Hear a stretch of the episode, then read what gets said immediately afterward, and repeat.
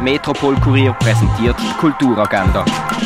Es ist Dienstag, der 9. März und das kannst du heute unternehmen. Im Film Dark Waters geht es um den Anwalt Rob Pilot. Er deckt einen Umweltskandal auf, nämlich, dass ein Unternehmen seit 50 Jahren giftige Chemikalien in den Fluss pumpt bei der Teflonproduktion.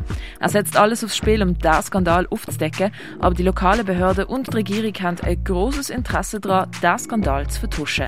Der Film Dark Waters und andere Filme, die im Kultkino laufen würden, kannst du auf myfilm.ch sehen. Barfeeling zu dir heim holen kannst du mit der Musik auf rene.fm und die passenden Drinks dazu kannst du per Velokurier zu dir heim bestellen. In eine Welt vor unserer Zeit abtauchen kannst du in der Ausstellung Dino und Saurier im Naturhistorischen Museum. Wie die alten Römer früher noch gelebt haben, das siehst du im Römerhaus in Augusta Raurica. Werk von Dorian Sari siehst du in der Ausstellung Post-Truth im Kunstmuseum Gegenwart. Rodin Arp siehst du in der Fondation Behler. Die nicht schönen Werke 1967 bis 1974 von Joachim Bandau ist in der Kunsthalle zu sehen. Die Ausstellung Pink is the New Green siehst Martstöbli. Shaping the Invisible World, so heißt die Ausstellung im Haus der elektronischen Künste. Das alte Apothekerhandwerk kannst du im Pharmaziemuseum erkunden. Und Nachleuchten, Nachglühen, Videoinstallationen und ihre Wegbereiter kannst du im Kunsthaus Basel-Land anschauen.